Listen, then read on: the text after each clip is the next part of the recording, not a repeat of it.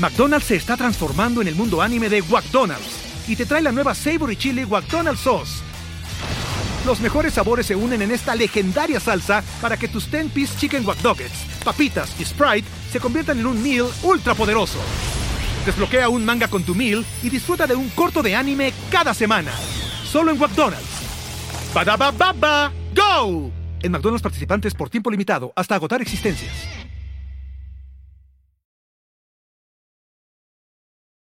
El podcast de los Denver Broncos en primero y diez.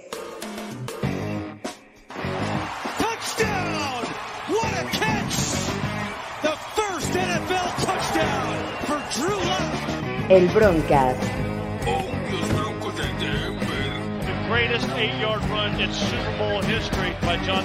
Con Fernando Pacheco, Andrés Cesarte y Jorge Tinajero. Broncos have done it. They have shocked everybody and they have won Super Bowl 32. Comenzamos. Ah. ¿Qué les puedo decir, amigos? Bienvenidos una vez más a El Broncast, este show dedicado a hablar de los Denver Broncos. Y tenemos un pendiente ahí con Carlos Gorospe. Mi pobre corazón. Corazón. Entiéndelo. Maldita sea, Carlos Gorospe, te odio. Si estás ahí, sabes que te odio. tenemos, tenemos que hacer eso en, forma, ¿no? lo vamos a hacer en forma. Vamos a hacer un, video, este, cada quien en, su casa, lo, integramos y lo vamos a mostrar en algún momento en este eh, fin de temporada del Broncast. Así es que, ah, bienvenidos todos los que están presentes y los que están eh, con el morbo de que si vamos a bailar o no lo vamos a hacer en su debido momento. Todos traíamos, bueno, menos Andrés que no trae sombrero, pero, pero bueno, ya, sacaremos las botas y sacaremos el, sombrero y todo el, este, el trajecito. Así es que, pues ni hablar. Los Broncos perdieron y de la manera más humillante posible. Creo que eh, nadie esperaba ese tipo de, de derrotas. Ay, ¿qué, les digo, muchachos? Fue, una tarde larga, una tarde triste, una tarde de alcohol. Nos alcoholizamos en, en esa transmisión. No sé si estuvieron ahí presentes. Tuvimos de todo un poco, pero eh, ¿qué fue lo que falló en este juego contra los Bills? ¿Ustedes cómo, cómo lo vieron? Como un equipo que no salió a jugar la segunda mitad. Así de sencillo.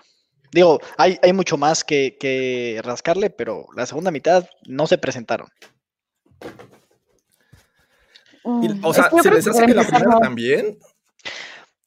Mira, a ver, no es que la primera hayan hecho una gran exhibición, pero la segunda simplemente no se, no se presentaron. Ok. Es que no creo que haya sido eso. O sea, para empezar, estás hablando de un mismatch en los, en los equipos tal cual. Estás hablando de lesiones que realmente nos han permeado, o sea, demasiado. Ya es algo ridículo, para empezar no tenemos cornerbacks, estamos viendo contra un equipo de playoffs y no solo de que, ay, oye, porque este perdió y este otro y yo gané uno. No, o sea, es un buen equipo de playoffs donde nosotros teníamos una mínima remota esperanza del 1% de entrar. Entonces, o sea... Mm, Sofi, Sofi, ¿sabes qué dice mi reloj? ¿Sabes qué dice mi reloj? Que estamos a 22 de diciembre. Los pretextos de las lesiones ya se acabaron. Esos ya se acabaron. Ya. ¿No tienes? Todas las, temporadas, todas las temporadas de la NFL siempre hay un equipo que tiene 44 lesionados y otro que tiene 25 y otro que tiene. Siempre, esto es algo relativamente normal. A ver, eh, en su momento lo, lo, comentábamos y decíamos que, que sin duda eh, no se iba a poder juzgar la temporada de, igual manera, pero a ver, o sea, ya, ya lo de las lesiones, ya dejémoslo de decir. Creo que eh, los Jets le ganaron a los Rams, o sea, por amor de Dios, o sea, que te pongan esta subyuguiza. Eh, los vengas a los Steelers. Los, Bills en el Goros Petinajero Bowl, me parece una verdadera vergüenza. Yo creo inexcusable, inexcusable. O sea, yo creo que por eso dije al principio lo de mismatch, de por sí ya era un mismatch, con todos, todos sanos, era un mismatch. Pero si aparte le pones las lesiones, a ver, todo lo de la pretemporada sí es un pretexto. Para este momento ya es un pretexto, ok, pudiste haber dicho 20 mil millones de cosas, no sabemos el desarrollo que pudieron haber tenido estos jugadores, pero el no tener cornerbacks para que puedas cubrir a Stephon Dix, neta, güey, o sea... Mudia? No, no, habían puesto ya un, altar de Oye Mudia, no, no me dijeron que Oye Mudia... Ese había sido, había sido, ese había sido tú, pero bueno. Eh, yo, creo, yo, creo, que em, el, equipo se vio completamente mermado en mil y un situaciones. Eh, yo creo que lo que más sorprende es que un tal Zach Moss, o ¿cómo se llama el, running back? Devin, No, no, no, Zach Moss. Zach Moss, Zach Moss el running back. Moss, este, nos corrió como quiso, ¿no? Entonces creo que creo que fue un creo que fue un, un conjunto de todo, ¿no? Tanto sobre todo defensivamente fue eh, algo que, creo que no esperábamos de esa manera, ¿no? De esa manera. Eh. Tal vez sabíamos que, podía pasar, pero no de esa manera. Sí, eh, pero me sorprende que no te sepas el nombre de Zach Moss porque lo ninguneaste la semana pasada si te lo sabías cuando lo ninguneaste. Por supuesto, yo dije, bueno, un tal Zach Moss, bueno, pues hasta debe y nos hizo lo que quiso. Ah, vamos a, vamos a, este, por partes. Creo que la peor actuación está del lado defensivo. entiendo las bajas que se tenían en la defensiva secundaria. Eh, pero de ahí en fuera, me parece que no hubo presión a, este, a Josh Allen. O sea, un, sack y fue en el primer drive donde le fomblea, este, le, provoca el balón suelto a Tauchu. Y es todo lo que hicieron. Este, y entiendo la movilidad que tiene Josh Allen, ¿no? Y, por ahí me, decepciona mucho también la estrategia que presentó eh, este equipo de los Broncos con Big Fangio, con Donatel. No, no vimos nada, no, no vimos ni siquiera el intento por, por este, hacer un cambio y este, y tratar de mejorar esta defensiva que fue para mi gusto la decepción, porque excepción de dos drives, que uno fue, me parece que en el segundo cuarto, cuando detienen y, provocan un despeje, y en la segunda mitad otro que termina en downs en zona de gol, los demás terminaron en puntos. Era una buena defensiva, no digo las mejores, buena defensiva, era buena en zona de gol y les hicieron lo que quisieron. A mí, a mí, digo, sin lugar a dudas es la peor, la peor actuación de la defensiva. 48 puntos y 534 yardas, pues no habíamos tenido ninguna actuación de ese, de ese nivel. Ahora, eh, la presión, la, la, presión fue nula, lo dices bien, Jorge. Hoy Josh Allen tuvo lecturas rápidas. Este, supo lanzar a la válvula y sobre todo cuando vio espacio para correr, ¡pum!, salió corriendo. Eh, le quedó muy grande eh, Josh Allen a la defensiva de Big Fangio. El Josh Allen ninguneado de Fernando, por supuesto. Claro, claro, por supuesto. Ah, aquí fíjate que, creo que, Josh tiene razón y el esquema defensivo fue, no sé si nulo o eh, no, tenía pies y cabeza. Hubo una serie defensiva en la que los Broncos presionaron con tres, ¿no? Y es donde se vio, es donde se vio, creo que es donde se vio mejor la defensa, cuando tenías un poquito más de, jugadores atrás. Eh, obviamente, cubriendo esas zonas que Josh Allen le gusta buscar mucho, que es este, a la zona de Hookie Flat eh, y, los cruzados, ¿no? Que eso fue lo que todo el día estuvo buscando Josh Allen eh, y todo el día se le dio, ¿no? Todo el día se le dio. Cuando, cuando los Broncos presionaron con tres, eh, se vio diferente, pero lo hicieron dos o tres veces durante el partido y no más, ¿no? Después siguieron con esa presión de, cuatro, incluso cinco jugadores, mandabas el blitz eh, a, un Josh Allen que sabes que se deshace, o no, muy rápido del balón y del otro lado tienes a, un Stephon Dix y a un Paul Beasley que si le das tantito espacio, pues te van a hacer lo que quieren, ¿no? Entonces creo que estuvo muy, muy mal planteado el esquema defensivo de Fangio y de Donatel y se vio completamente en el marcador, ¿no? Porque, bueno, ni siquiera pudiste tener el juego terrestre. Es que ahí sí yo no sé justo qué tanto es, o sea, que fue un mal plan defensivo tal cual. Bueno, no sé, tres cosas. Si es un mal plan tuyo como defensiva, o que ellos hayan sabido lo que estabas haciendo, entonces te leyeron muy bien y tuvieron un gran plan para contrarrestar lo que tú estabas haciendo, o que justo, o sea, como tienes tantas lesiones ahorita, ya no tienes cornerbacks, entonces empiezas a mover ciertas piezas para tratar de, de contrarrestar esas faltas que ya estás teniendo en la secundaria. Entonces, que dices, bueno, no pongo tanta presión aquí porque entonces no quiero dejar a mis hombres solos de la otra parte. Eso es lo que yo no sé. Yo, yo, yo voy a mandar el tape de mi abuela para que juegue corner. Davante Bauji estaba en su casa, ya no sabía ni cómo se llamaba. Eh, yo lo veía que estaba volteando al otro lado, que ya estaba, no sabía ni cómo se llamaba, de verdad, eh, lamentable. Eh, Stephon Dix está en un gran nivel, hay que eh, reconocerlo, eh, pero me parece que estos Bills basan su juego mucho en Stephon Dix, hay que, hace muchos curls, muchas trayectorias, es muy habilidoso para desmarcarse. Hasta vimos un pase largo que es creo que este, uno de, que fue el colmo, o sea, entiendo los pases cortos porque los Bills lanzan cortos, le lanzan también a Cole Beasley, que es un tipo este, que no comienza corriendo rápido la ruta. Tú ves eh, la mayoría de los receptores en la liga y empiezan rápido hacia adelante y después hacen su, ruta. Tanto Dix como Beasley tienen esa posibilidad de ir caminando los primeros tres pasos y dependiendo de dónde está el que lo está cubriendo, porque eso es lo que hacen toman tiempo, leen quién está enfrente, quién los está cubriendo y basado en eso toman este, la trayectoria hacia, el lugar este, donde no van a estar cubiertos y eso le sale muy bien a estos Bills y creo que eh, me parece que le pondría la etiqueta de temeroso este plan de juego defensivo.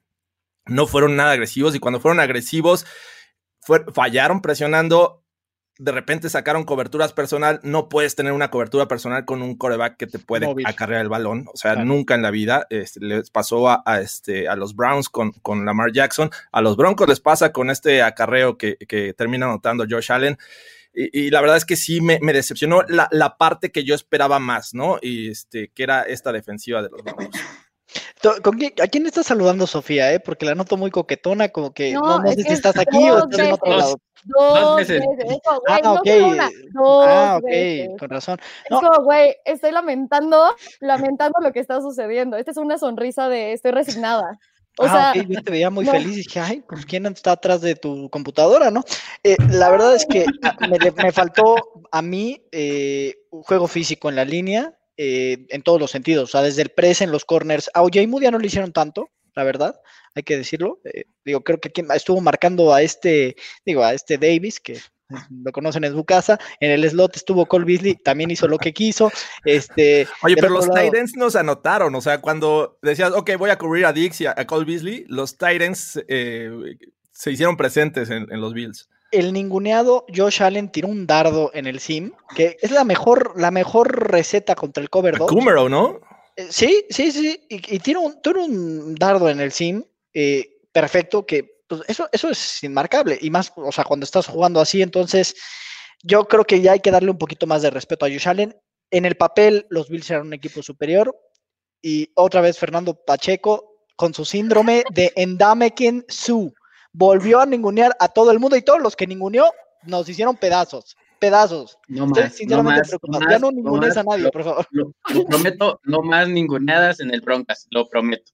Sí, no, por favor, Pero a pesar de, este, eh, de esta falta de defensiva, en la primera mitad iban 21-13 con sabor a 21-17 porque se falló un field goal, no estaba McManus, y se falla un punto extra eh, este, en el segundo cuarto. Entonces, los Broncos estaban peleando a pesar de todo eso, ¿no? Sí, o sea, yo realmente las cosas que puedo rescatar del partido es la parte ofensiva donde digo, sí, claro que hubo errores, claro que hubo problemas, no fue perfecto, pero yo no esperaba algo perfecto. Yo creo que fueron eficientes y justo de haber un, una defensiva que hubiera podido sostener a los Bills y mantenerlos, o sea, no solo a los Broncos dentro del partido, sino que mantener en, o sea, abajo a, los Bills de cierta manera y poder cubrir a los receptores que tiene y a Josh Allen corriendo, hubiéramos realmente tenido un partido cerrado. Pues lo hicieron bien.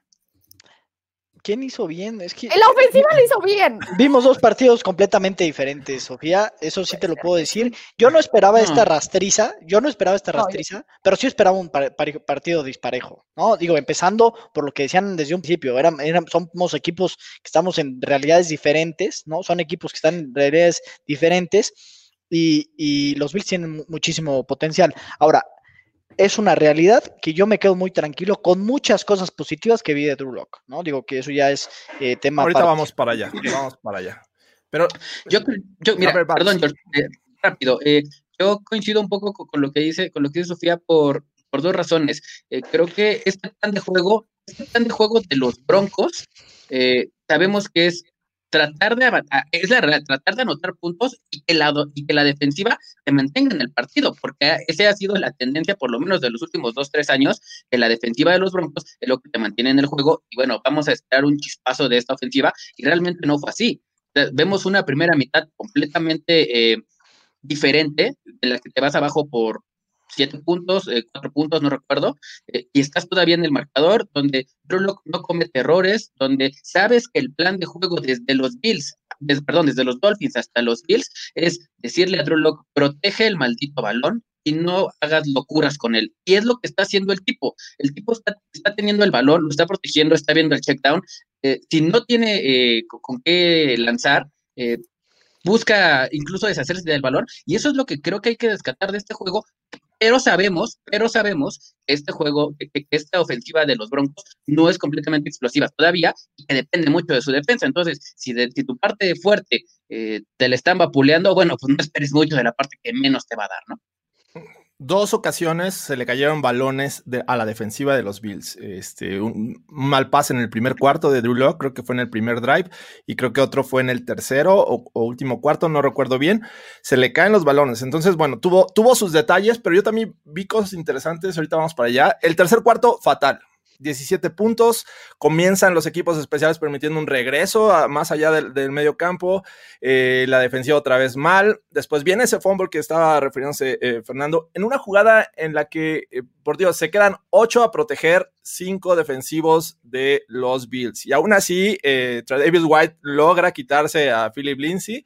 Le llega por atrás a, a Locke y ese fumble lo convierten en puntos. O sea, creo que ahí ya se acabó el juego, ¿no? 17 puntos fueron una losa muy pesada con una ofensiva que necesitaba de establecer un juego terrestre, que no estaba siendo productiva. Entonces, horrible el tercer cuarto, ¿no?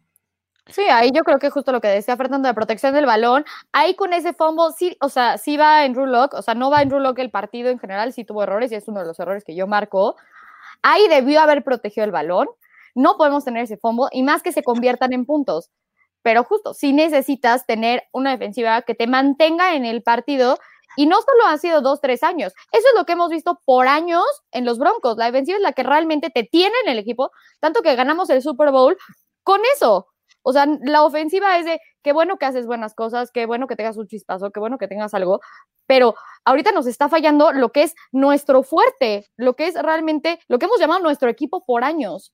No lo, o sea, yo no había visto esto en mucho tiempo y menos que no, noción basura. Bueno, ya y no Cervantes. No, sí, sí, fue, una auténtica chiliza, eso es un hecho. Lo que sí es, qué bueno que lo resaltas, porque yo, yo leí un tuit de cierta persona que está arriba de mí, ¿no? Que dijo que el, que el fútbol no era culpa de Drew Locke. Es una responsabilidad compartida. Sí, es, es un hecho que, a ver, bueno, pasaron como Pedro por su casa, hicieron un aquelarre, sin embargo, eh, ahí fue un error de protección de Drew Lock del balón que no me alarma, no me alarma demasiado, porque entre los errores que a estas alturas creo que eso pues, es relativamente normal, hay veteranos que lo pueden cometer y, y vimos cosas positivas y me gustaría que pasáramos a eso, ¿no? Pues sí, por ahí Aaron Moya dice, hablan de, de Rusolini, de Taylor Rusolini, maldita sea, el verdadero culpable que hayamos perdido. es un animal, es un animal ese tipo. o sea, yo, creo que, yo creo que más animal es haber confiado en Pat McAfee, que fue el que lo recomendó.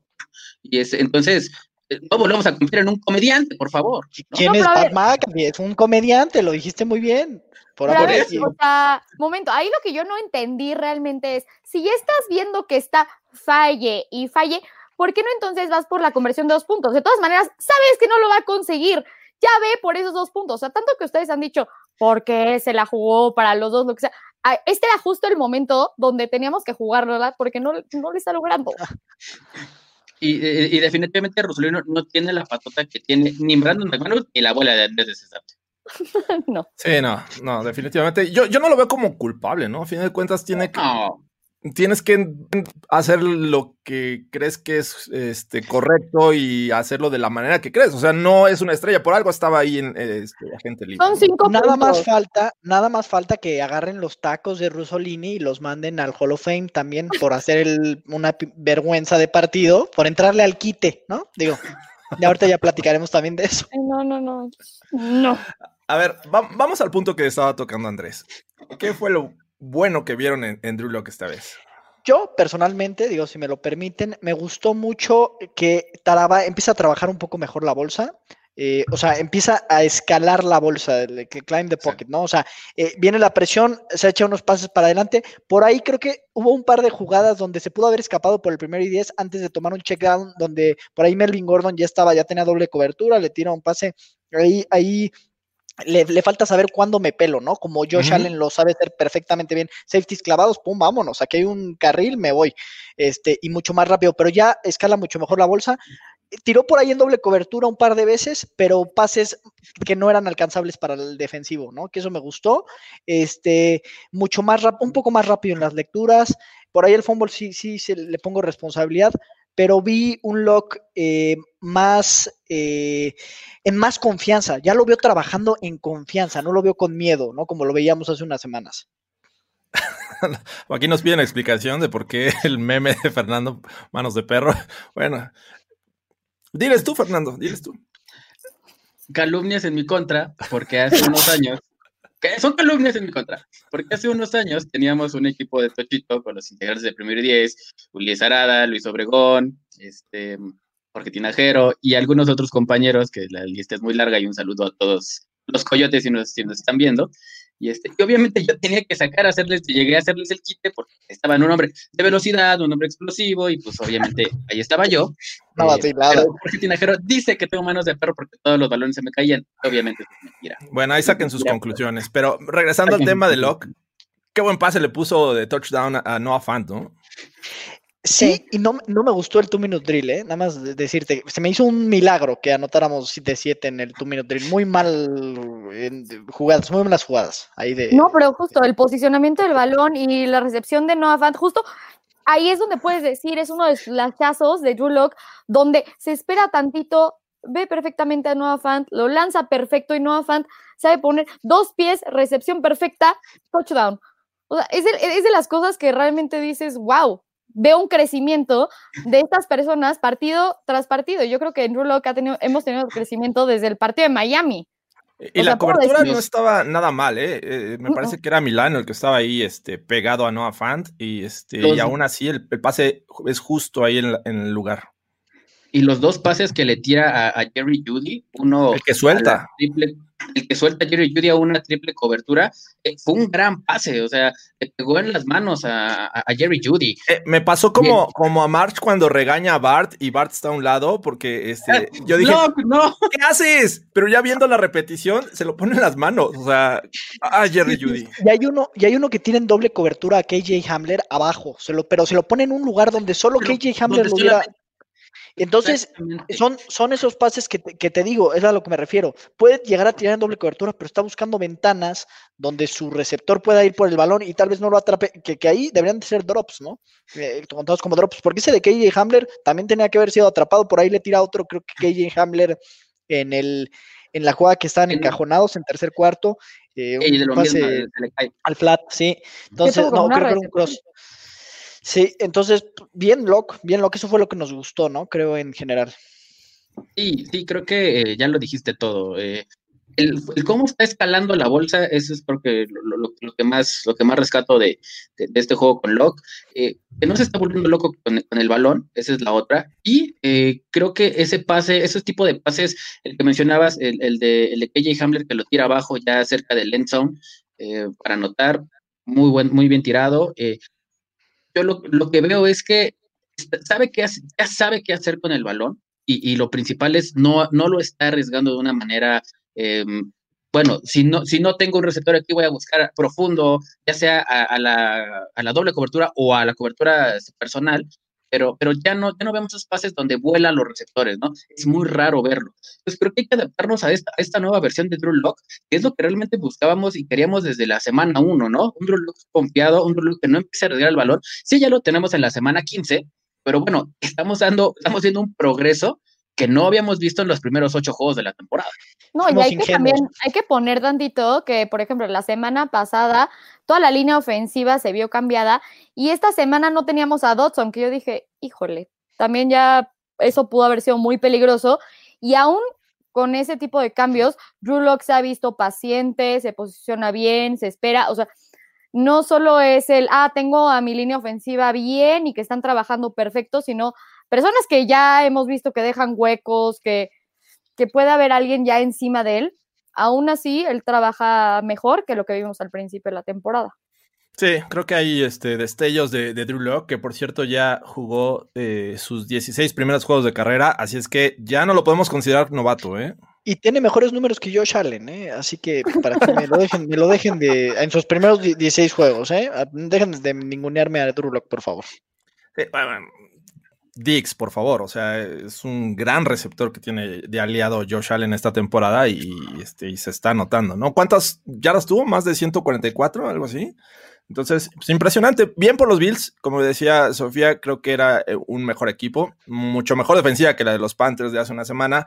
Eh, y la ofensiva, pues no se diga, ¿no? También. Entonces, eh, lo que sí no me, me, gustó mucho fue la diferencia en el marcador. Creo que pudieron haber dado más pelea y eso es lo que decepciona de estos broncos. Este, rápido, díganme qué fue lo que rescatan de este juego. Pues lo de Drew ya decías lo que no nos gustó. A mí el Rush no me gustó, Bowsby un desastre. Eh, pero rescato que Locke no quiso ser el, el, héroe. Eso lo rescato mucho, la verdad. Yo también me rescato a Noah Fante, entonces. Yo me quedo con Drew Locke, definitivamente. ¿Qué tal eh, Sam Martin? Ah, también tuvo. También Muchos, muchos años de, padecer de, de, punter, que hasta vimos a Riley Dixon en los Giants intentando pases, que fue nuestro punter también. sí, claro. Este, y, pues, no habíamos conseguido un buen punter. Ahorita San Martin puso dos ahí en, creo que dentro de las cinco, ¿no? Entonces, bien, aunque estos equipos especiales tuvieron sus altas y sus bajas, sus altas fueron San Martin y recuperar el balón este, de Robertson, me parece, de Roberts, y este, las bajas ese regreso que permitieron el kickoff, entonces... Que la, la, patada es muy mala de Roselino, ¿eh? en esa salida, digo. Sí, sí, también. O sea, eh, fue parte, ¿no? Por eso digo altas y bajas. Obviamente, Roselino one and done. Esperemos que ya contemos con McManus el siguiente juego. No, todavía no se sabe, ¿verdad? No, no han salido noticias de que ya haya salido de la lista de COVID. Hasta, hasta, la grabación de este, este, que no me dio congestión uh, alcohólica. También fue una parte positiva, Carlos, ya sabes, este, que se te estima mucho. Y este, y como bien, me decía el otro día, no recuerdo si realmente éramos seis en la transmisión o, lo soñé. Sí, sí, estábamos seis en algún momento en, la transmisión en este juego. Así es que ya estaba tan decidido que esto se tornó de, otra forma. Pero, pero bueno, vamos de lleno. ¿Algo quieran agregar antes de, pasar a lo siguiente de este juego? No, no, no. Ya. Los Broncos están eliminados, no es sorpresa, ya lo habíamos dicho, eran este, posibilidades eh, eh, muy, muy lejanas de verlos y como estaban jugando, pues realmente no queríamos ver una decepción como estas en, en, playoffs. Así es que vamos a lo que sigue y son las noticias. Noticias, mm, hasta este momento no hay muchas tan relevantes más que eh, la lista de los Pro Bowlers, ¿no? me parece que hay sorpresas. Hay sorpresas.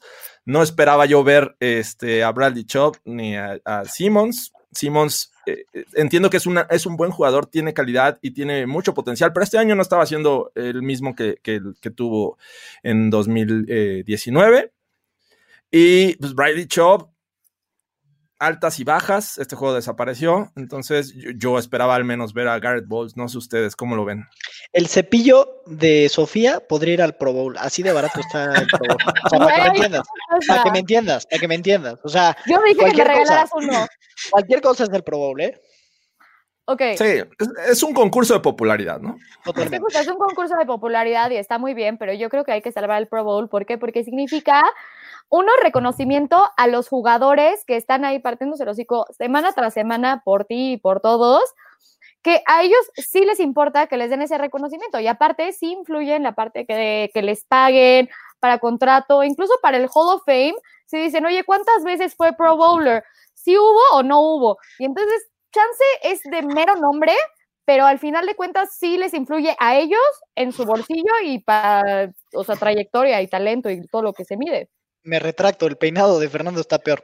Pero, perdónenme, pero qué cosa es eso, eh? por favor, ponte algo, ponte algo. Ya te mandé el link de mi cepillo. Para el Hall of Fame es más importante ser All Pro, ¿no? Indudablemente, aunque pues, puede tener alguna injerencia, haber ido tres, 13 veces al Pro Bowl, ¿no? Pero pues si vas dos veces, a, tres veces al Pro Bowl, pues no pasa nada, ¿no? O sea, cualquiera va tres veces al, y más ahorita, va, puede ir mi abuela sin haber jugado un down, en una de esas... Eh, ya basta con todo. Pobre mi abuela, ¿eh? Pobre mi abuela. Pobrecita. Es la, es la utility de, los broncos. Vamos a dar tarros firmados por mi abuela, ¿eh? de primero y por supuesto.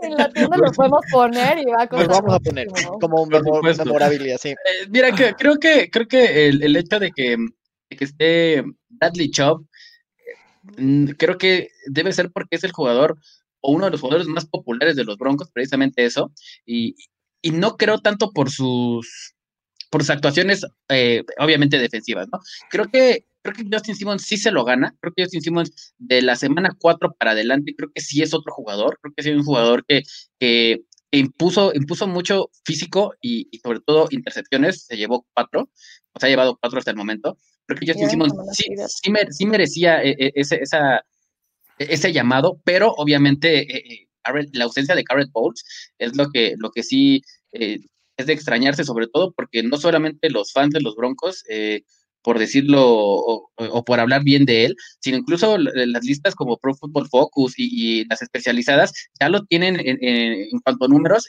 entre uno de los mejores tackles izquierdos de la liga, ¿no? Incluso a pesar de haberse perdido un, juego este, por, por el tema de, de, COVID. Entonces, pues, eh, el, el, tipo debía haber estado ahí, sin duda debía haber estado ahí. Sí, creo que es el que decepciona de que no está. O sea, no me, no me hubiera quejado si no estuviera Bradley, eh, Chubb, ni Simmons, creo. O sea, entiendo la calidad de los jugadores, pero no están teniendo su mejor año. Creo que el mejor y sorpresa, para sorpresa de todos, porque todos lo, queríamos eh, eh, ahorcar la, temporada pasada por, sus, por su tema de holdings, era Garrett Bowles. Sin embargo, no está. y bueno, hay jugadores que te sorprenden. Por ejemplo, el caso de Ivan Ingram, el tight end de los Giants. El de los Giants. What? Es una, tristeza, una tristeza. pero bueno, por ejemplo, Josh Jacobs de los Raiders está en el Pro Bowl y tampoco estaba teniendo su gran año, ¿no? pero le rascas y dices, ¿a qué otro pones? ¿Qué otro, ¿A qué otro? Claro. Entonces, bueno, todavía lo justificas. Pero en el caso de Ivan Ingram, dices, tienes manos de mantequilla, cinco, seis opciones más. Manos eh, de eh, Fernando Pacheco es manos de Fernando Pacheco, lo ha mostrado como eh, Drop Die Johnson y Eric E-Drop, así es que, bueno, ni hablar. Otra, otra declaración de, Big Fan yo que surgió, me parece que, hoy en la mañana. Eh, hubiera, mandado a TJ Hawkinson antes que a Evan Ingram. Hawkinson sí está. pero de la nacional pero de la nacional. no, yo decía antes de que Van Ingram, pero no, no, no, he visto ni la lista del Pro Bowl porque no me interesa el Pro Bowl. Sí, por ejemplo, mandaron a, este, creo que es Tonsil el que está ahí, este. Jeremy Tonsil, sí. Fue, fue llamado al Pro Bowl, pero bueno. O este, mejor Garrett Bowles. Sí, era mejor opción, pero bueno, ni hablar. Así es esto de la popularidad. En otras noticias, Big Fangio declara que el futuro de los Broncos es brillante. ¿Se incluye él en este futuro brillante de los Broncos? Sí. Yo diría que sí. ¿No? Quiero pensar, ¿no? Quiero pensar porque no, creo que él se esté autoexcluyendo, ¿no? De este futuro. Ah, es una realidad que en el papel tú te pones a pensar en Jawan James en el siguiente año, te pones a pensar obviamente en un eh, Cortland Sutton, ¿no? Ya para complementar la ofensiva y es muy emocionante, muy emocionante, específicamente para la, ofensiva. Ya la defensiva es otra cosa y Don Miller y lo que sea, que, obviamente hay más edad, el free, lo que vaya a pasar, yo creo que se están sentando bases interesantes para que esta franquicia vuelva a ser competitiva, ¿no? Pero, y, sobre todo sobre todo la continuidad, ¿no? Estás hablando de un segundo año de, tu coordinador ofensivo, de tu, de quarterback titular, que ahora sí se espera que tenga OTAs, que tenga training camp, que tenga, y, sea, el conjunto de todo, ¿no? Creo que la continuidad del head coach y de todo el staff es fundamental para estos broncos, ¿no? Ahora, si le sumas lo que menciona Andrés, eh, a un Portland Sutton, a un Terry Judy en su segundo año, un KJ Hamler en su segundo año, a un Tim Patrick que todavía tiene año de contrato, este, de novato, entonces estás hablando de cuatro, de cuatro receptores peligrosos, ¿no? Súmale a Noah Fant, eh, súmale a Owei Bunam, o sea, creo que ofensivamente esto pinta para buenas cosas, pero que se necesita continuidad. Si no tienes, si no vienes manejando eh, eh, el mismo staff en, todo, en todas las áreas, tal vez en equipos especiales, ¿no? Tal vez McMahon ahorita sí podremos decir gracias, pero no gracias, pero creo que Donatel, Shurmur y, y Fanjo tienen que estar para el 2021, sí o sí. Ahora yo te, yo te pregunto, yo te pregunto, eh, precisamente en el caso de Pat Shurmur, por ahí creo que hay cinco partidos con más de 25, eh, digo, perdón, hay, hay, ¿cuántos? Uno, dos, tres partidos con más de 400 yardas totales, este, primeros y dieces, híjole, o sea, de verdad no, no, no hay muchos partidos con más de 20 primeros y dieces, eh, o sea, Pat Shurmur está incluido en esos planes. Sería una locura. Entiendo que la continuidad es bien importante, que Drew Locke ha tenido como 450 coordinadores ofensivos. ¿Pat Shurmur debe estar en esa conversación o debería de estar en Jeopardy su trabajo? No, yo, en mi caso, en mi opinión, yo creo que no. En mi opinión, creo que Shurmur tiene que quedarse por el, por el simple hecho de, de, la evolución que ha llevado con el equipo y vamos a tomar, o sea, vamos a partir desde los Dolphins para ahorita, ¿no? Para acá. Creo que la constancia ha sido la misma en, en, cómo llevar a Drew Locke, por cierto, por, por, por, el mejor lado para que se pueda para esta ofensiva y sobre todo, ya, ya vio que, ofensivamente cómo puede explotar esa línea ofensiva tan física que tiene y tan atlética para, para esos nuevos bloqueos que estamos viendo este, en, este, en este esquema de los Broncos. Ha abierto la, puerta para que Melvin Gordon juegue mejor. Sí, tal vez Philip Lindsay no se ha visto eh, en sus mejores días, pero creo que esta ofensiva con este ritmo que ha llevado eh, de los, de los Dolphins para acá, creo que es lo que, lo que necesita eh, Drew Locke y, creo que se, se, debe seguir con esa continuidad. Y ya después, ya que manejaste esto, ahora sí, ábrele el playbook y empieza a buscar un poquito más de pases largos, un poquito mejores combinaciones, ya que manejas, ahora sí que lo básico, ya lo manejaste, ahora sí, ábrele el playbook un poquito más. Es que justo, quitamos, quitamos a los coaches otra vez, o si quieres al, al coordinador, y es volver a empezar. Y entonces ahí dices, ¿sabes qué? Por fin tenemos continuidad de, de tú lo quieres ver como el AX, me vale. No, por fin Rulock va a tener continuidad y aparte se está viendo bien, como Fernando dice, es lo que le conviene ahorita a todos para poder ver qué es lo que realmente es Rulock, porque ahorita tenemos una idea, pues si quieres vaga, medio buena, pero no sabemos si realmente es el futuro de los Denver Broncos. Punto. Entonces, ¿cómo lo voy a poder saber plenamente? Ah, ok, ¿sabes qué? Dándole continuidad en el head coach y en el coordinador ofensivo y en el coordinador de, de, coreback, porque ya estás agarrando la onda como coordinador de lo que funciona con tu coreback y lo que funciona con tu ofensiva y ya estás haciendo mejor calling o, o sea, mejores posiciones, mejores jugadas, mejores maneras de usar a tus jugadores o sea, para 2025. Vamos a ver, para 2025 no, no, para, el siguiente año, para el siguiente año. Para el siguiente año lo sabemos. Me, me, parece, y no sé si ustedes están de acuerdo, eh, en que en este momento, y a lo mejor desde hace dos semanas, Shurmur tiene eh, la, la libertad de probar, de probar qué jugadas están funcionando, cuáles no, cuáles son, cuáles voy a quitar del playbook, cuáles las voy a agregar, porque sin duda creo que estos, este esquema de bloqueos por, por trampa han sido muy efectivos en, en el juego terrestre para los Broncos, pero no los usan siempre. Entonces dices, eh, ya eh, estás...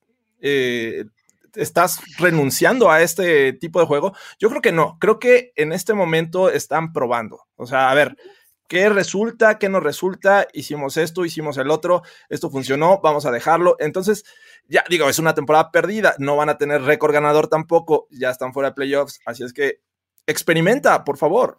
De acuerdo, y por ejemplo, algo, algo que a mí me interesa mucho es, y si no me equivoco, lo hizo solo una vez en el último partido, quiero dejar de ver a Drew Locke rolar. O sea, bien, qué bueno que rola bien y lo que sea. Quiero que deje de rolar, quiero que trabaje la bolsa de protección, que la vaya, que vaya trabajando la bolsa de protección. Según yo contra los Bills roló una vez y fue un pase corto que tiró, terminó tirando con Melvin Gordon o con Philip Lindsay, no me acuerdo. Pero yo, yo sí quiero, digo, yo sé que rola bien, le acomoda, le gusta rolar a la derecha y muy bien quiero que crezca en la bolsa de protección. Hoy me pareció muy interesante, insisto, que ya empieza a escalar la bolsa de protección. Eh, y eso es bien importante en el crecimiento de un coreback, para mi gusto. Creo, creo que una jugada de putlet eh, siempre va a ser un recurso. es, es un buen uso de la bolsa y rolar inteligente. Exacto. No, no, no, por eso. Pero, yo, yo, creo que ahorita que estamos probando, pues lo que hay que probar es que el güey puede jugar dentro de la bolsa, ¿no? Aquí los corebacks que no juegan en la bolsa de protección se acaban, se acaban, se llama adiós. Yo, quiero contestar esa, esa pregunta de, de, de, Mauricio Delgado. Eh, no, es que, no, es que, estemos creyendo que Drew Locke sea un coreback elite, porque nadie en este Broncas ha dicho que sea un coreback elite. y si tú lo piensas, está bien, ¿no? O sea, si tú lo piensas, bueno, yo dije, que iba, yo, pasado, yo, yo, dije que iba, yo dije que iba a ser MVP. Yo dije que iba a ser MVP. No, no, no bueno, bendito sea Dios, no dijimos que era coreback bueno. ¿no? Bendito sea Dios. Pero, pero, no, no, o sea, eh, creo que nosotros nunca hemos dicho que sea un coreback elite, sino que más bien eh, es el coreback que los Broncos tienen que probar para ver si es el futuro de, ¿no? Sabemos que no es un, ponle el nombre que tú quieras, de la cualquier, de cualquier división, de cualquier conferencia, este, pero pero no, Drew Locke no es un coreback elite, no lo va a hacer este año, probablemente el otro sí, y, y, este es el año de aprendizaje de Drew Locke, este es el año, o no, el año de aprendizaje de, este, de Pat Shurmur, y, bueno, el 2021 ya será otra historia, con otras circunstancias, este, literalmente de vida, de, de, de cómo se, se, se, se, organice todo este, esta nueva normalidad, y vamos a ver qué es lo que viene para el otro año. Yo, pues yo digo, también respondiendo a esa pregunta, no creo que sea elite en este momento, digo, le falta mucho, pero lo que sí creo y considero que es necesario para este equipo de los Denver Broncos es eh, sentar cabeza, vamos a, mantenernos en un proceso que no han tenido, o sea, han entrado en modo de desesperación. Este año no funciona, vamos a, buscar a Case Keenum. Después no funcionó, ok, vamos por Joe Flaco. No funcionó, vamos por Drew Locke. ¿Qué va a pasar el siguiente año? No funcionó este año, vamos a buscar a alguien en el draft. O sea, no funciona así. O sea, vean a Josh Allen. ¿Cuántos años lleva en la liga? va manteniendo un proceso. Y tampoco es como que, ok, si los Broncos no hubieran seleccionado a Bradley Chop y hubieran ido por Josh Allen, hubieran tenido ya un éxito. O sea, tampoco. O sea, llevan un proceso. Depende del, coach que, los vaya llevando en esta liga, que los vaya adaptando. El, mejor ejemplo, el, mejor ejemplo es Baker Mayfield, ¿no?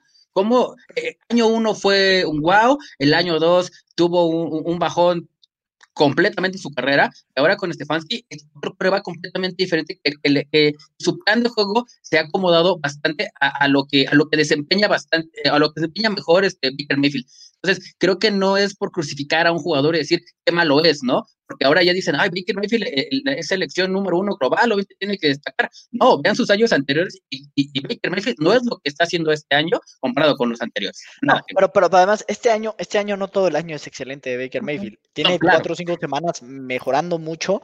Eh, una de las cosas muy cuestionadas eh, sobre Baker Mayfield era su, su actitud, su actitud personal y su, su liderazgo, su extracancha. Drew Lock tiene intangibles muy interesantes, muy interesantes y tiene calidad.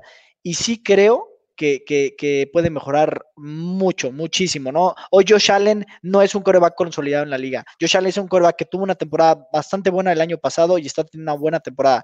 Si en playoffs no das, no das, o sea, y, estás fuera de la liga o puedes estar fuera de la liga. El caso de Tony Romo, Tony Romo tuvo una carrera muy exitosa, no va a ser Hall of Famer. Yo aquí me comprometo a que Tony Romo nunca va a ser Hall of Famer. Ok. Yo creo que sí, pero como comentarista. ¿eh? ¿Y qué decíamos hace tres años de Carson Wentz? Claro, ¿no? Carson Wentz. Está empezando a, hacer ruido para MVP. Hoy que hoy Carson Wentz está pidiendo un cambio de Filadelfia si no mantiene la titularidad. No, incluso de No hay garantías, no hay garantías en la NFL. Yo solo digo que tengamos paciencia. que, que haya paciencia. No sé si vaya a ser Drew Lock, pero hay que darle oportunidad. Está lanzando muy mal y lanza intercepciones y hemos visto mejor así.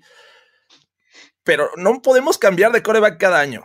No, pero aparte con, con, Baker Mayfield estás viendo a dos running backs que son súper fuertes, que se saben utilizar a los dos de buena manera, que le ayudan al coreback. Y la línea ofensiva está jugando muy bien. Exacto. Claro. hay varias cosas que están pasando ahí para que Baker Mayfield se vea como el Baker Mayfield que es. O sea, es el coach, es él, es la línea ofensiva, son los running backs, o sea, son los receptores. O sea, hay muchas cosas y no solo es de, ay, tu coreback es esto, no, no hay que encajar a nada más el coreback a una sola cosa, sino que hay que ver el panorama completo de la, situación.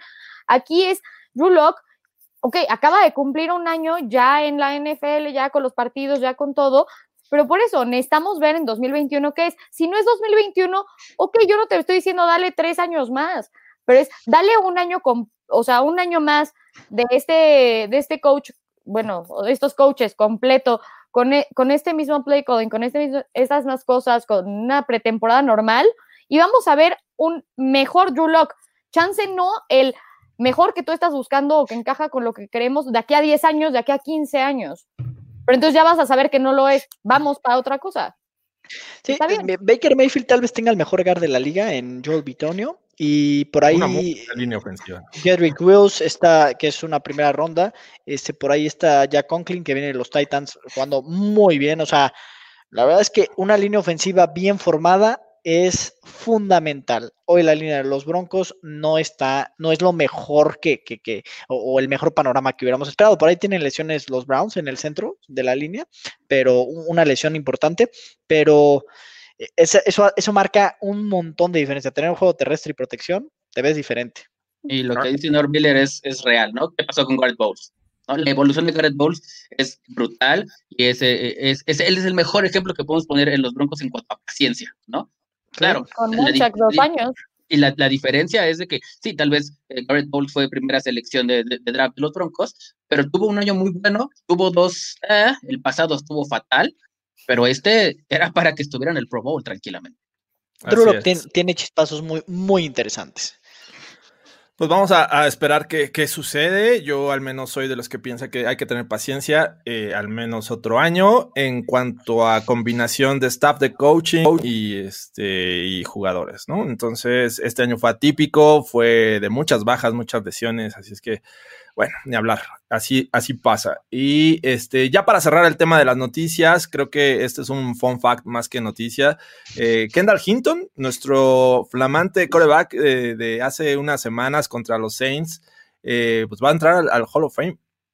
Cualquier cosa, ¿eh? Cualquier cosa, o sea, nada más porque este, desde 1900, ¿qué? 1965 no, no, no había un eh, jugador que no era coreback que, que empieza en la posición. Este, y bueno, Hinton lo hizo y va a entrar su pulsera, esa pulsera que usan los corebacks de jugadas. Así es que esa va a estar en el Hall of Fame y Hinton pues, va, a estar ahí como parte de la historia de este deporte y esta liga que es la NFL. nada más para mencionarlo las agujetas de Roselino podrían estar ahí al lado. O sea, qué cosa. Cualquier cosa, lo que tú me digas es una pachanga. Al paso que vamos. Es una pachanga. No lo dudo, no lo dudo. Así es que Roselino, prepárate. No estoy de acuerdo con ese. Directo a ser inmortal en Canton. Directo a ser inmortal. Inmortal. Aaron Moya, seguramente hay 14 cosas de Peyton Manning ya en Canton y el siguiente año está Peyton Manning en Canton, no te preocupes. Ahí tengo un tema con, Aaron Moya, este, lo voy a poner a hacer eh. planas de, quiénes son los de Three Amigos. Eh, entonces, Aaron, por favor, ese ajonjolí no te está haciendo bien, ya déjalo. Te que lo dejarás. Sí, por favor, de Three Amigos. ¿Quiénes son los Three Amigos? Venga. Y creo que por ahí dije eh, Vance Jones en lugar de Johnson, pero pues disculpen, ya el alcohol no me ayudaba. Joseph, Joseph. Eh, sí, Joseph, ¿no? Vance Joseph, pero ahora Vance Johnson. Así es que ni hablar. Bueno, vamos a lo que va a ser la semana 16. Nos quedan dos juegos de los Broncos esta temporada, ya está definido. Uno es en el SoFi Stadium contra los Chargers y el último es contra los Raiders e-, en Denver. Así es que este siguiente eh, está divertido porque se está peleando el último, bueno, el, no ser el último lugar de la división. Qué divertido, qué divertido. Muy divertido. ¿Por qué? Porque el primer enfrentamiento, los Broncos lo rescataron, ¿no? Una actuación buena en el último cuarto de, Drew Locke y los Broncos rescataron esa, ese juego y ahora los van a enfrentar en Los Ángeles, me parece con una mejor versión de este equipo, ¿no? ¿Cómo ven este, la situación que se nos viene este domingo? En este momento tengo miedo. En este momento tengo miedo, tengo miedo, tengo miedo. Fernando. Comprométete, Fernando. no, comprométete. A ver, yo pienso que los últimos dos se van a ganar y a mí no van a sacar de eso. O sea, literalmente me, me o sea, pueden ponerme en donde quieran diciendo eso, no hay problema.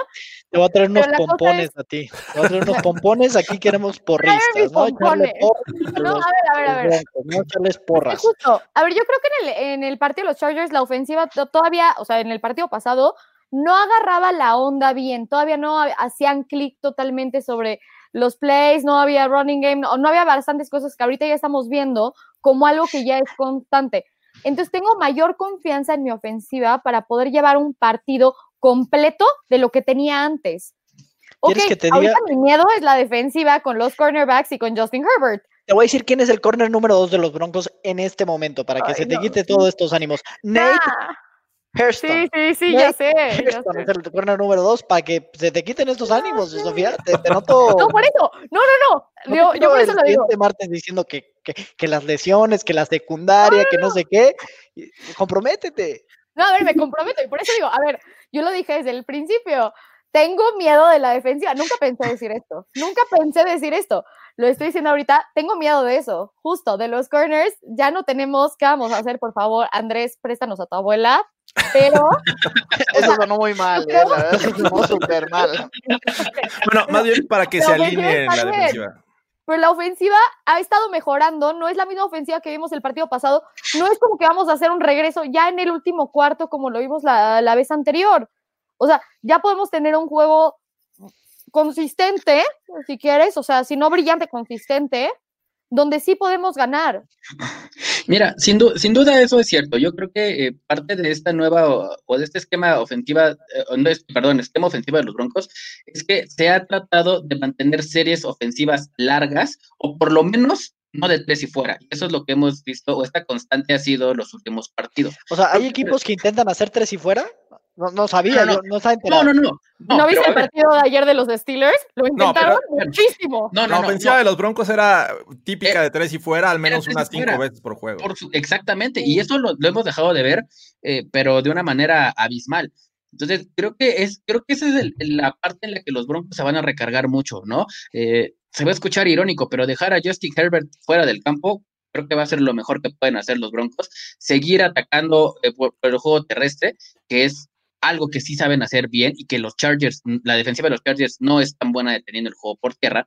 Entonces creo que ese, va a ser el, punto en el que los Broncos tal vez puedan eh, ser efectivos eh, para meter, para, para, eh, para, meter puntos, ¿no? Para, irse en el marcador. Tratar, tratar de llegar a zona, a zona de definición y sí o sí sacar los malditos puntos, sea como sea. Creo que ese va a ser el, punto de los Broncos. Obviamente, en contra que tienes, pues que tu defensiva secundaria no es la mejor, y del otro lado tienes a un Keenan Allen, tienes a un este eh, gente, a Horton Henry, a Mike Williams. Entonces, eh, creo que ahí eh, el, el, el tándem de, de, receptores y su tight eh, son completamente, este, por ejemplo, estos, estos wide receivers son mucho mejores, incluyendo Horton Henry, que, lo que este, enfrentaron a, a, los Bills de la semana pasada, porque el otro era, era este, Stephon Dix y es una máquina, pero este es un conjunto, son tres, ¿no? Y, son y agrégale a Guyton, que a, lo mejor no te suena, pero me parece que está respondiendo cada que le lanza a Herbert, ¿no? Eh, y, y, a, diferencia, a diferencia del juego pasado, Austin Eckler va a estar presente, ¿no? Que era, eh, no, estaba lesionado en ese momento. Sí se ve complicado, porque pues, esta ofensiva de los Chargers me parece que ha mejorado, un Justin Herbert mucho más maduro de cómo comenzó la temporada, y esos pases, o sea, lanza cualquier tipo de pase y creo que eh, eso me preocupa más, ¿no? No nada más son pases este, rectos, sino si hay necesidad de flotarlos, los flota y los pone en el lugar. No sé si vieron ese juego contra los Raiders, que le pone un, pase cruzado al estilo, no, quiero compararlo, pero al estilo Mahomes, así lanzarlo este, cruzado y lo pone exactamente donde nada más lo puede alcanzar, creo que era Hunter Henry. Así es que eh, pues va a estar, va a estar complicado ese lado por lo que vimos ante unos eh, Bills que, nos mostraron que, pues, pueden deshacer esta defensiva. Sin embargo, creo que Herbert tiene mucho menos movilidad que, Josh Allen, entonces por ahí podría aprovecharse y ojalá y hagan, eh, le ocasionen presión, porque creo que la línea ofensiva de los Chargers no, es, no está entre las mejores, ¿no? Claro. Ahora, del lado defensivo, ahora sí vamos a enfrentar a Chris Harris. Entonces, eh, me parece una defensiva un poquito más sólida. Tienen buena línea defensiva. Eh, Limbal Joseph, ahí está. Está Tillery. Eh, me parece que tienen buenos para Roger Joy Bosa. Este, o sea, yo no siento que vaya a ser un juego muy fácil. Pero, ¿ustedes creen que haya posibilidad de, de llevarse la victoria y evitar irse al último lugar de la división? Sí, yo no digo que sea fácil. A ver, y por ejemplo, yo a Joey Bosa, o sea, le tengo pavor y siempre le he tenido pavor él es el que realmente me preocupa de ahí. Ese, ese hombre es una bestia y logra poner presión y en tres segundos tu que está en el piso. O sea, pero bueno. La muy disruptivo contra el juego terrestre, muy disruptivo. Pero por eso, o sea, de repente tú lo dejas solo y puede hacer lo que quiera. Ese hombre puede hacer lo que quiera, como lo posiciones, como lo pongas, como lo que sea. Él, ese hombre es una bestia. Exactamente, yo, yo, de, ese lado creo que el match con Garrett Bowles va a ser, va a ser un, un, tiro que tenemos que ver todo el día, todo el día. Este, Joey Bosa y Garrett Bowles creo que va a ser eh, el match, el match del partido. Y, bueno, si, si, bien esta, esta defensiva eh, secundaria es muy competente, eh, sin, duda creo que la ausencia de Derwin James le hace mucha, mucha falta a, estos, este, estos Chargers, que creo que, es, creo que es un punto en el que pueden atacar los Broncos, ¿no? Siempre y cuando no arriesguen el balón no arriesgan el balón. ¿Y cómo, cómo, cómo, lo, cómo es que los Broncos no van a arriesgar el balón? Que le den una buena protección a Drew Locke. Creo que ese, ese, es el tema, ¿no? Porque sí, en velocidad, creo que los wide receivers de los Broncos son superiores en cuanto a velocidad este, a, la, a, la, defensiva de los Chargers, ¿no? Entonces, creo que por ahí puede estar un buen match y, del lado defensivo, este, pues hay que pedir que Mike Williams este, le duela la cabeza y, y a Horter Henry le duela la rodilla y no quieran salir a jugar, ¿eh? Se ve complicado de tener el juego aéreo de los Chargers. Del otro lado, eh, pues yo creo que el, catalizador podría ser Melvin Gordon, un, tipo que viene de ese equipo, que, cuando salió dijo voy a disfrutar estos dos juegos que voy a tener contra los Chargers. Así es que eh, yo también lo veo muy complicado. Creo que no va a ser nada parecido a lo que vimos eh, este, cuando se enfrentaron la primera vez en Denver. Así es que es momento de las famosas predicciones o pronósticos y su ball prediction, muchachos. Este, venga. Ok, yo creo que va a ser un, ahora sí, ahora sí, 31-28, favor los Broncos. Y justo ahora vamos a ver el revenge game de Melvin Gordon que estábamos esperando la primera vez. Ok, 31-28. Yo voy sin garantía, hoy no hay garantía, pero es 27-21. Yo, mi ball prediction son 200 yardas por tierra de los Broncos y tres touchdowns de Melvin Gordon. ¿Tres touchdowns? wow. Tres touchdowns. O sea, 200 entre los que cualquiera que corra, hasta Drew hasta Drew Locke. 200 en total que a los Chargers en los últimos partidos les han corrido arriba de 150 yardas, los únicos que no lo lograron fue Atlanta, que bueno, es una tristeza para correr el balón, y los Jets, ¿no? Pero todos los demás pues, le corren como si en los últimos cuatro partidos, tres les han corrido para más de 160 yardas, ¿no? Entonces, eh, ahí va mi, mi predicción, van a ganar los Broncos, pero no hay garantía esta semana, ¿eh? No hay nada de que salga con peluca de payaso, ni mucho menos, ¿no? no. Eh, yo, yo, yo, yo este juego, la verdad es que lo, veo, lo veo complicado. Esta, esta defensiva sí, sí, este. No, es, de, es de preocupar pues, si, si, realmente la semana pasada te corrieron el balón. Bueno, tenías a, Zach Moss, los Chargers tienen a Austin Eckler, ¿no? Y, es un running back que no solamente te puede correr el balón. Estoy aterrado. Estoy aterrado, Fernando. Es, que Austin Eckler es, un arma de dos filos. no, no, no, eh, ninguno es. aérea y aérea y este. ¿Estás ninguneando a Austin Eckler? Pregunta. No, por supuesto. A ver, es un, es un buen corredor, pero. O, sea, sí, güey, pero si lo ninguneas va a salir al revés. Ya vimos lo, lo que pasa el que, cuando ningunean a alguien. El, que ningunea y, sale al revés es Fernando, que se le, se le ocurre eh, ningunear a Endame Kensu que si no te hace pedazos, pues te tira una patada de perdis, ¿no? Entonces, es lo que me alarma. Eh, mira, eh, creo que el. mira, y es, irónico, ¿no? Siempre jugar, eh, que los Broncos juegan en Los Ángeles contra los Chargers. la primera vez, bueno, no, bueno, en el sofá no, sí, pero en el sofá, sí. Pero, les, pero, ahora, ¿no? Los Broncos. Ahora, los Chargers les cae mejor que no haya público, porque si no estuviera pintado de naranja el, el SoFi Stadium, tranquilamente. Entonces, por más de que lo vea complicado, voy a decir que ganan los Broncos ganan 24-17.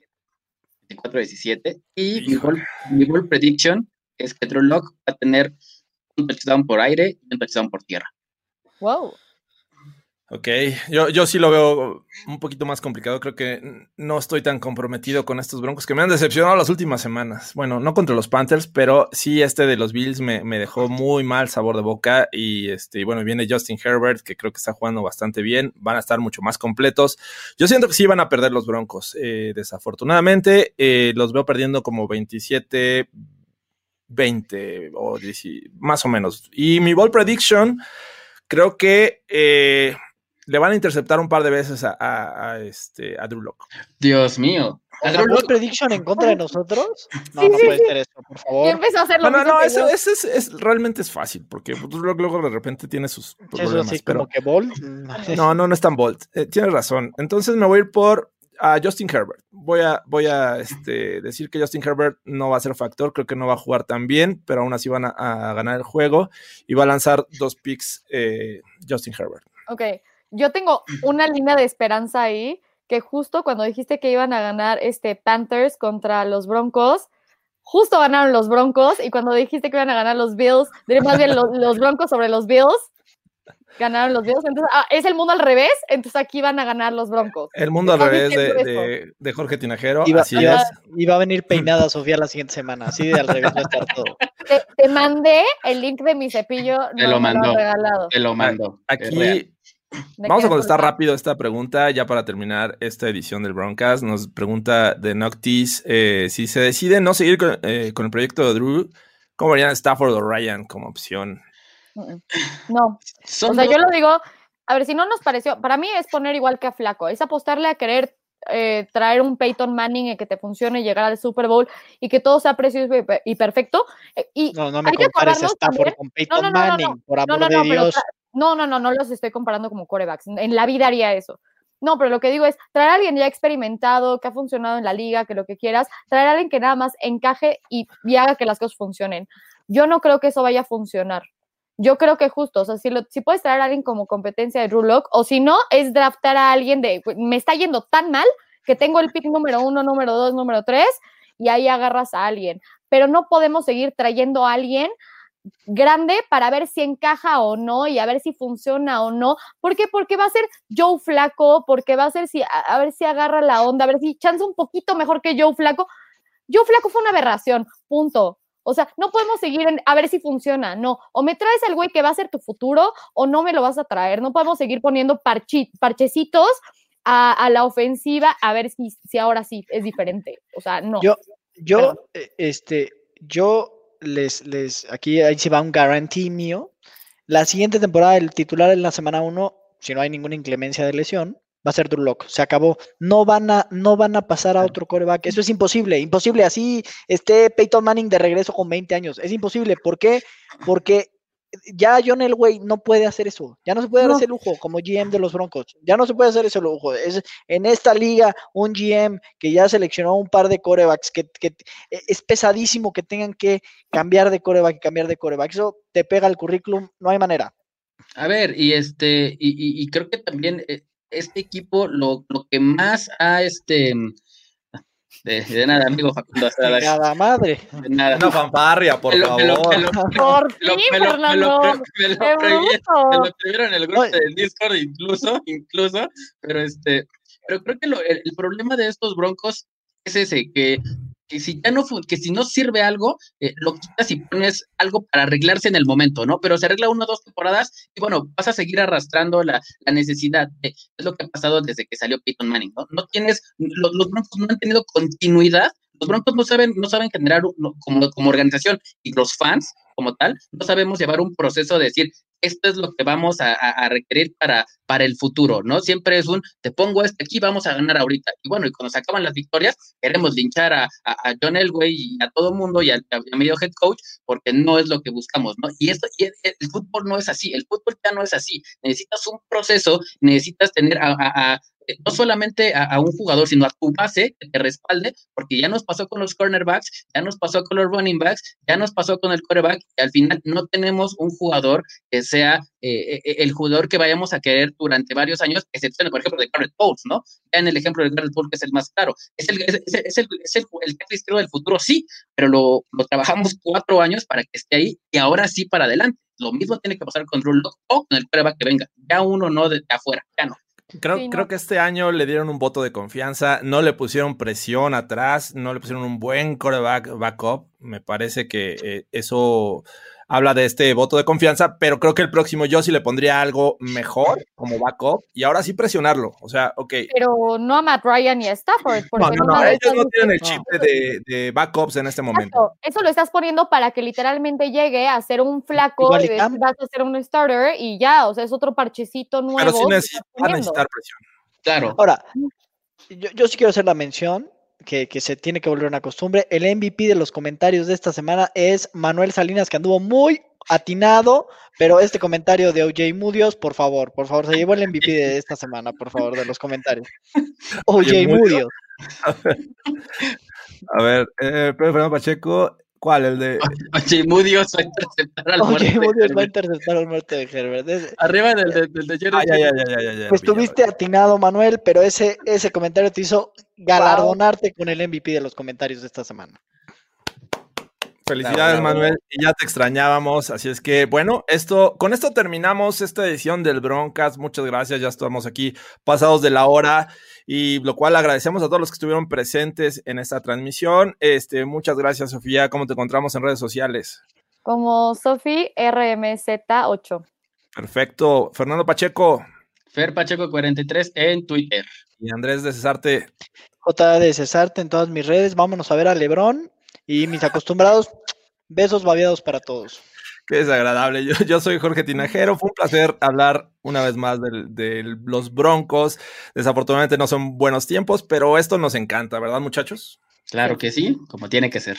Así es que, nos vemos. Ah, esperemos que ganen los Broncos. Y este el siguiente martes estamos pendientes. Y felices fiestas. Ya estamos a dos días de, de la Navidad, bueno, de Nochebuena. Así es que pásenla bien, cuídense mucho.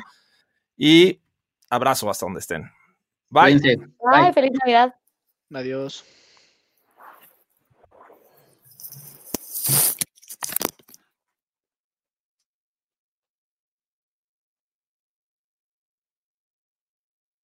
With the Lucky Land slots, you can get lucky just about anywhere. This is your captain speaking. Uh, we've got clear runway and the weather's fine, but we're just going to circle up here a while and uh, get lucky. No, no, nothing like that. It's just these cash prizes add up quick. So I suggest you sit back, keep your tray table upright, and start getting lucky. Play for free at LuckyLandSlots.com. Are you feeling lucky? No purchase necessary. Void where prohibited by law. 18 plus terms and conditions apply. See website for details. Join us today during the Jeep Celebration event. Right now, get 20% below MSRP for an average of 15178 under MSRP on the purchase of a 2023 Jeep Grand Cherokee Overland 4xE or Summit 4xE. Not compatible with lease offers or with any other consumer incentive offers. 15,178 average based on 20% below average MSRP from all 2023 Grand Cherokee Overland 4xE and Summit 4xE models in dealer stock. Residency restrictions apply. Take retail delivery from dealer stock by 4 1. Jeep is a registered trademark.